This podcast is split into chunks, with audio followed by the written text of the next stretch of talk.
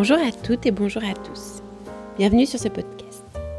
Rendez-vous en voyage est un podcast écrit à deux mains, celle de Philippe, mon mari, et la mienne, Alexandrine. Dans ce podcast, on souhaite vous emmener en voyage, vous faire sourire, vous émouvoir peut-être, vous donner des idées de voyage, mais surtout vous évader pour une vingtaine de minutes de votre quotidien. Nous sommes partis en 2017 en Asie plusieurs mois et c'est de ce voyage dont je vais vous parler maintenant. Nous nous rendons aujourd'hui à Leh, la capitale du Ladakh, cette province au nord de l'Inde. Avant même d'avoir atterri, nous en prenons plein les yeux. Sous nos pieds, les contreforts de l'Himalaya en imposent. Le sol est aride, rocailleux, et quelques glaciers subsistent encore. L'aéroport est surprenant, c'est le plus petit que nous n'ayons jamais vu. On prend le temps pour s'acclimater, la plaine se trouvant ici à 3500 mètres d'altitude. On entend déjà les récits de voyageurs trop gourmands qui n'ont pas laissé le temps à leur corps pour s'habituer au climat et qui ont fait des malaises en franchissant des cols à plus de 5000 mètres. On préfère donc être prudent. On découvre la charmante ville de Lé, touristique certes mais bucolique. Les agences de tourisme, les marchés tibétains et même les pizzerias pullulent ici. Pas difficile de trouver les informations dont on a besoin pour organiser notre séjour. On arrive à la toute fin de la saison touristique, la foule a déjà déserté les lieux et l'ambiance est très agréable. On en profite donc pour rayonner quelques jours dans la vallée de l'Indus, qui regorge de monastères et de villages pittoresques. Nous sommes dans un environnement minéral, lunaire, où quelques rares oasis subsistent. C'est génial car dès qu'on voit de la verdure, il y a forcément des cultures. Il y a peu de place où le sol n'est pas exploité lorsqu'il y a de l'eau. On a de la peine à réaliser que nous sommes bel et bien dans l'Himalaya, et que c'est avec nos yeux que nous voyons les paysages vus tant de fois en photo ou à la télé. Les transports en commun n'étant pas développés et la route plus que propice à la découverte à moto, nous louons une Royal Enfield pour le plus grand plaisir de Philippe. Rouler en Himalaya à moto, n'est-ce pas un rêve pour tout motard? On est surpris par la qualité de la route et par le nombre de monastères perchés sur des collines et les stupas disséminés sur les versants. La religion bouddhiste est très présente ici, et il n'est pas rare de croiser des moines, vêtus de leurs habits grenats, marchant sur les routes, téléphonant avec leur smartphone ou au volant de leur voiture. Nos premiers coups de cœur Ladaki Forcément l'imposant monastère de Tixé avec ses airs du Potala de Lhasa, ainsi que le village de Lamayuru et sa route sinueuse, dans un décor très sauvage, loin de la civilisation. Seules les nombreuses casernes militaires peuplent la vallée sur une dizaine de kilomètres, nous rappelant les tensions avec la Chine et le Pakistan. On y fait notre premier col à plus de 4000 mètres, au guidon d'une classique 350, heureux et libre dans ces paysages idylliques. Une découverte surprenante pour nous, la gastronomie ladaki, principalement d'influence tibétaine, se composant de momo, des dumplings farcis cuits à la vapeur ou frits, de skew, un ragoût de légumes avec des gnocchis à la farine d'orge, ou encore de potage, de dalles et autres crêpes au sarrasin, le tout végétarien. Quel régal On se fait plaisir en dégustant les thés locaux également à base de citron, gingembre et miel, ou encore le fameux masala pour n'en citer que deux. Les nuits sont désormais bien fraîches, et emmitouflés dans nos couvertures, on s'amuse à repenser aux nuits chaudes que l'on a vécues ces derniers mois. On est dans un autre monde au Ladakh. Difficile de s'imaginer en Inde, même pour les voyageurs des autres provinces du pays. Malgré sa culture singulière, la région est bien indienne et ses habitants ont des notions d'hindi et d'anglais. Après notre acclimatation, en route pour trois jours en taxi partagé à la découverte de la vallée de la Nubra, de Chiok et du lac Pangong. À peine sorti de l'île, on fait l'ascension du Kardung, le plus haut col carrossable au monde, si l'on en croit le panneau, à 5600 mètres d'altitude. Mettre le nez dehors à cette altitude est déjà une expérience en soi. Le froid est sec et perçant, on côtoie la neige et on est attentif aux réactions de notre corps, qui fort heureusement ne s'offront pas trop sentir. Nous plongeons dans la vallée de la Noubra et ses paysages arides, nous rappelant le désert. C'est d'ailleurs pas loin d'être le cas, puisqu'arrivés à Hunder, nous marchons dans les dunes de sable et croisons des chameaux principalement destinés aux touristes. 80 km plus loin dans la vallée, nous atteignons Turtuk, un très charmant village, à côté de la frontière pakistanaise. Il en faisait partie jusqu'en 1971 et il s'ouvre au tourisme depuis 2012. On quitte ici le bouddhisme pour retrouver une population musulmane balti. Ce village vise l'autosuffisance avec son agriculture durable ainsi que son élevage. Nous avons d'ailleurs appris avec étonnement que les villageois sont principalement végétariens durant la belle saison et deviennent carnivores l'hiver, se nourrissant de yaks, de poulets et autres animaux afin d'avoir des forces. On peine à imaginer l'hiver dans ces contrées reculées, loin de tout. En effet, les routes reliant le Ladakh au reste du pays sont fermées durant six mois chaque année. Et très peu d'habitants ont les moyens de voyager par les airs. Le lendemain, nous parcourons les 240 kilomètres qui nous séparent du lac dans des paysages d'une grande beauté, sublimés par un ciel bleu maculé. Après ce trajet fatigant, la vue du lac est une réelle récompense, le bleu de son eau contrastant à l'ocre des montagnes l'entourant. La fin d'après-midi est idyllique.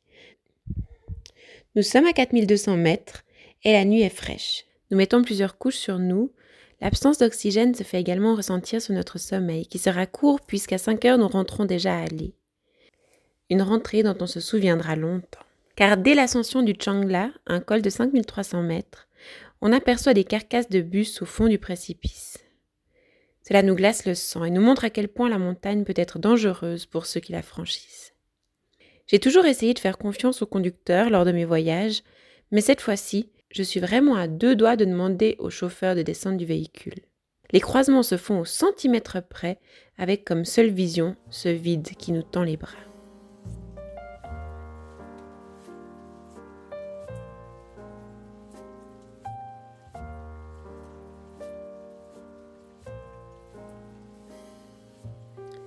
Dans la descente, on n'est pas rassuré non plus à voir ces camions manœuvrer se croiser dans des espaces confinés à quelques centimètres du ravin le tout sans route goudronnée et sans barrière.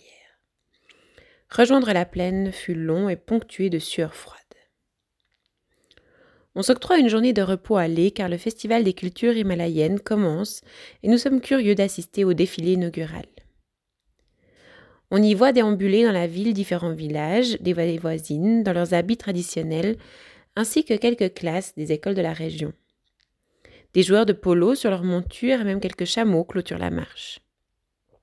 Nous assistons encore dans la journée à quelques danses et chants devant un public composé de touristes, de locaux et de hauts fonctionnaires sur leurs fauteuils VIP. Le temps de prolonger notre permis nous donnant l'autorisation de rejoindre les alentours de Tsomoriri et de louer une nouvelle moto pour les trois prochains jours, et la journée s'achève déjà. Nous prenons la route de bon matin car nous savons que 200 km nous séparent de notre première étape. Choix judicieux puisque près de la moitié du parcours doit s'effectuer sur des pistes rocailleuses sur lesquelles notre vitesse de pointe maximale chute malheureusement à 20 km h Les paysages sont toujours aussi désolés, dépourvus de toute végétation, et nous ne croisons que très peu de villages. Et pourtant, que c'est beau. Et ces villages sont sortis du temps, avec leurs maisons de pierre, Fatigué moralement, c'est avec bonheur qu'on effectue la dernière descente sur le lac Moriri, car le paysage devient magique. On s'attarde d'ailleurs au bord du lac Kiagar, plus petit que son voisin, mais qui nous émerveille par ses couleurs et ses rives peuplées de chevaux. Au fond, les montagnes aux neiges éternelles nous fondent l'œil. Arrivé à destination, le village de Korzok est l'unique point de chute pour passer une nuit au bord du lac. Ici aussi, le tourisme est présent, mais à petite échelle. On croise davantage de locaux et d'ânes agités se baladant. Mais on se plaît surtout à rejoindre les rives et profiter des lumières de fin d'après-midi sur cette étendue bleue cerclée de pics enneigés et fréquentée de troupeaux de chèvres, de chevaux, de vaches et de yaks. C'est magnifique. Et rien qu'à y penser, j'en ai les poils qui stressent. Après une nuit agitée, on est quand même à 4500 mètres d'altitude, forcément on dort un peu moins bien. Nous reprenons la route pour rallier ce lac réputé pour ses rives blanchâtres et ses oiseaux migrateurs, dont la fameuse grue à cou noir. La moitié du trajet se fera à nouveau sur des pistes, dont un col à 4900 mètres d'altitude. Une rencontre inattendue avec des boucs tibétains traversant la route pour s'abreuver nous réjouit. Les rives du lac sont ici difficiles d'accès car marécageuses, mais nous avons la chance d'apercevoir des chevaux sauvages, les kiang, et quelques grues. Le village de Tsokar, lui, est désert. Les enclos à bétail et les petites maisons sont inhabités, et cela lui donne des airs de ville fantôme. Seules quelques guest houses sont encore ouvertes. Certaines, optimistes, proposent encore des nuits sous tente malgré le froid. On s'imagine que les bergers ont probablement rejoint la plaine avec leurs troupeaux. Mais pas du tout. On apprend avec surprise qu'ils sont au contraire encore plus haut en altitude et attendent le début de l'hiver pour revenir au village. C'est vrai qu'à y regarder de plus près, les habitations sont prêtes pour l'hiver avec leur stock de bouse séchée servant pour le chauffage. Nous nous réveillons dans le froid, sous un ciel particulièrement couvert. L'inquiétude nous gagne. Nous devons franchir un dernier col à 5300 mètres pour retourner à. À moto, il est hors de question de rouler sur une route enneigée, et du coup, c'est pas rassuré que nous nous lançons dans l'aventure, encouragés par des motards croisés en sens inverse, frigorifiés, mais optimistes sur l'état de la route. C'est très impressionnant de franchir ce col dans le brouillard et la neige et des températures chutant au fur et à mesure des courbes. En haut, sur le col, l'euphorie nous gagne. Nous sommes sur le deuxième plus haut col carrossable au monde. Mais ce ne sera que pour une courte durée. En effet, la descente qui nous mène en plaine, quelques 1800 mètres plus bas, nous semble interminable et ponctuée d'averses. Nous arrivons à les transis de froid, épuisé, avec pour seule envie une douche bien chaude et une bonne nuit de repos. Cet épisode marque la fin de notre séjour au Ladakh, séjour durant lequel nous avons eu la chance de rencontrer bon nombre de Ladakis et Tibétains, très présents dans cette région en tant que réfugiés, toujours chaleureux et prêts à échanger sur la nature, la religion et sur les cultures que l'on a et qu'ils ont. On apprécie leur amour de leur région et les valeurs respectueuses qu'elle colporte.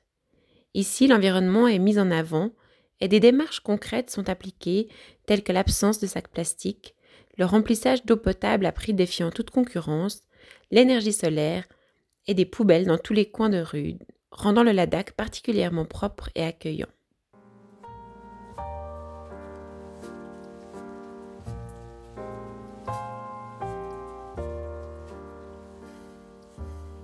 Voilà, ce quatrième épisode s'arrête là. La semaine prochaine, nous nous rendrons en Inde, dans la fascinante ville de Varanasi, ou Benares.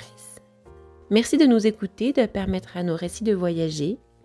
Grâce à ces podcasts, nous nous plongeons à nouveau dans notre voyage pour notre plus grand bonheur. Si vous avez aimé ce podcast, n'hésitez pas à lui mettre 4 étoiles sur iTunes, à en parler autour de vous et à nous faire part de vos commentaires. C'est toujours un plaisir de vous lire. Rendez-vous également sur Instagram pour être au courant des sorties des nouveaux podcasts. À la semaine prochaine pour un nouveau rendez-vous en voyage.